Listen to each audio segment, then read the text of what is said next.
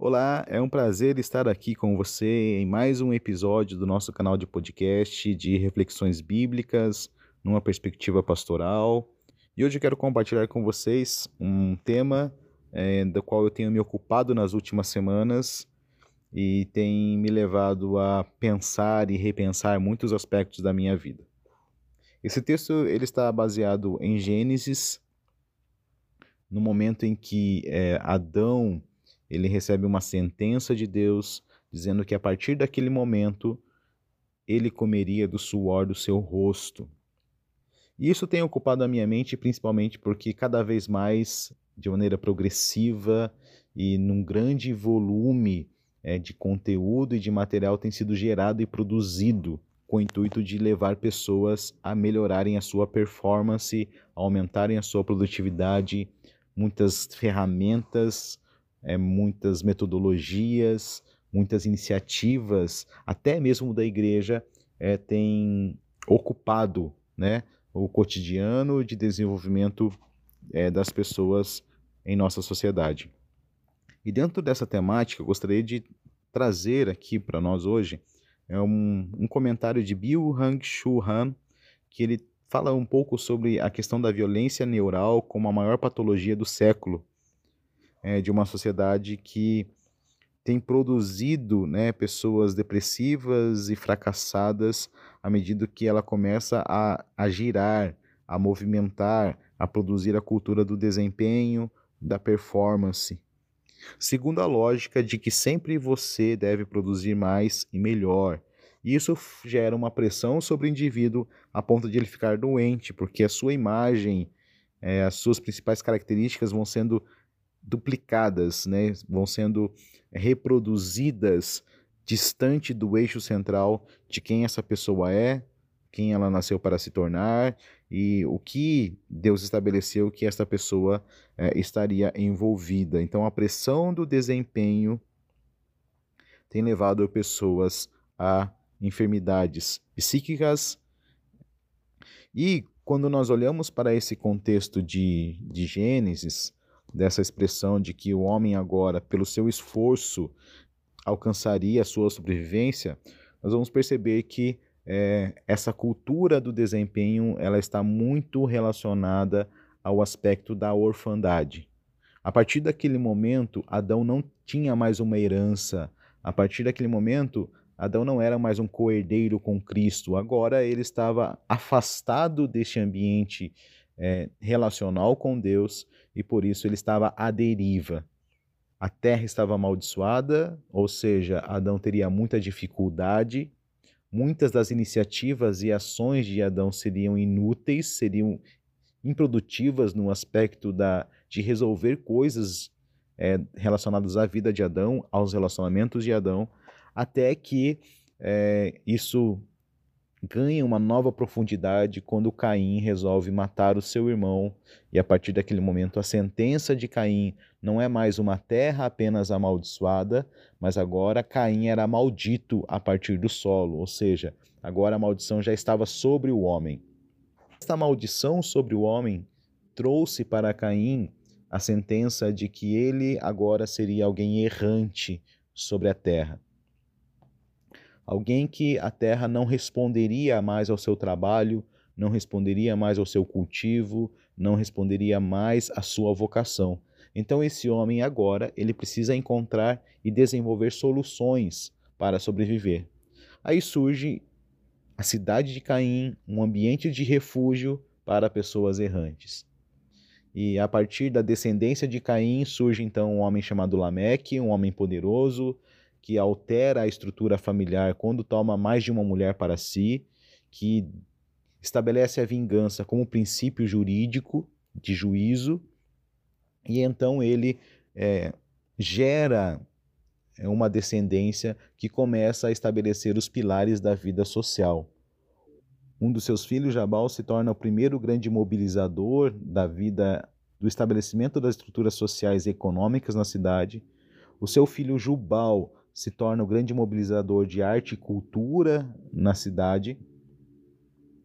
E o outro filho, Tubal Caim, aquele que leva o legado de Caim se torna então o grande pai de toda a tecnologia e de toda a cultura de inovação que é presente na vida da sociedade moderna hoje.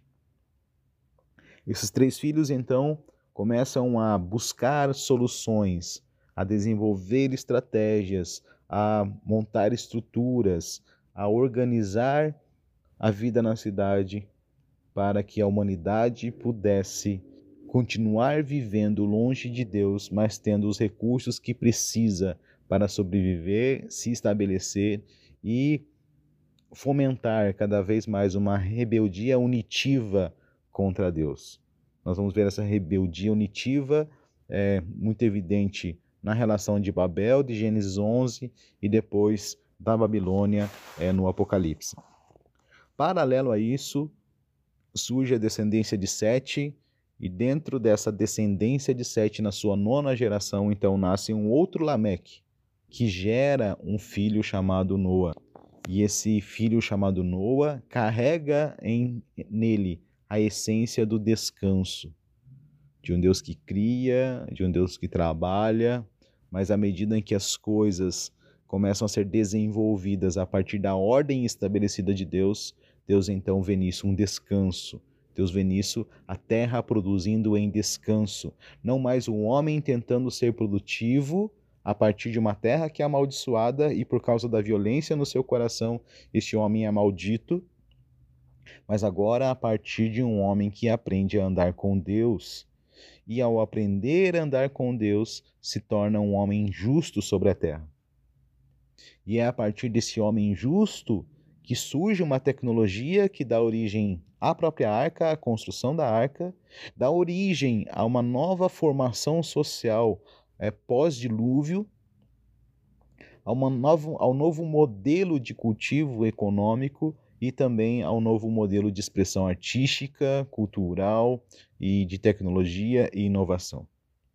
Enquanto todo o desenvolvimento que essa descendência de Caim é, trouxe nos aspectos das estruturas sociais, estruturas familiares, estrutura jurídica, estrutura econômica, estrutura de expressões artísticas e culturais e de inovação tecnológica, enquanto tudo isso crescia, se expandia, mais a terra sofria, mais a terra estava num processo de decadência, de deformidade e de desconfiguração do seu propósito original. Até que Deus encontra um homem que ele o estabelece, ele o planta, ele o coloca numa condição e numa posição de ser o homem que traria novamente descanso à terra. E de que forma esse homem trouxe descanso à terra? Primeiro, obedecendo a aquilo que Deus desejava, que era guiar a humanidade no processo do desenvolvimento é, cultural, artístico, tecnológico é, da sociedade. Segundo, no sentido de que este homem dedica novamente a terra a Deus oferece sacrifício espiritual a Deus. E isso traz então um novo tempo, um novo decreto sobre a terra, traz uma nova relação de Deus com a sua criação e com o homem que foi criado à sua imagem e à sua semelhança. Então, nesses dias onde cada vez mais as pessoas estão buscando performance e produtividade, porque vivem em um estado de orfandade, que nós possamos descobrir a bênção da paternidade, que vai nos curar do trabalho inútil e improdutivo para a nossa sobrevivência, para que possamos ser coparticipantes daquilo que Deus está realizando na história da humanidade, daquilo que Deus está empreendendo na pessoa de seu filho, daquilo que Deus está desenvolvendo na história. Podemos ser construtores de cidades que carregam em seu DNA a rebeldia contra Deus e a violência contra o próximo, ou podemos ser homens e mulheres que estão caminhando porque viram a cidade que tem fundamentos eternos, da qual Deus é o arquiteto e construtor. A questão é: qual é o nível de fé que temos?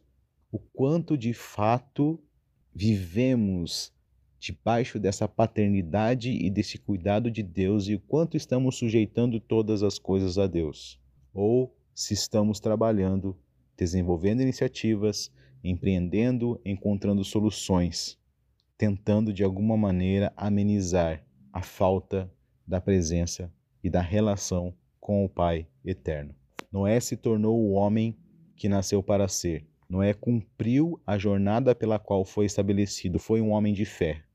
Noé teve coragem para conhecer Deus numa sociedade em que tudo era comum, onde homens casavam, se davam em casamento, onde homens compravam, construíam, edificavam. Mas Noé escolheu ser um homem que foi edificado pelo próprio Deus.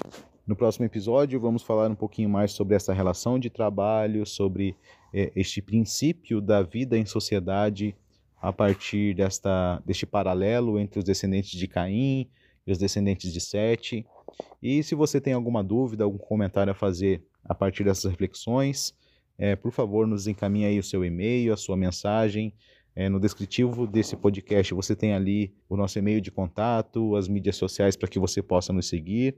E também você é, é convidado a estar compartilhando com seus amigos, a estar é, indicando aí o nosso canal de podcast, para outras pessoas estarem assinando, acompanhando e também contribuindo com temas, com sugestões é, e com aquilo que você tem entendido daquilo que Deus tem ministrado ao seu coração.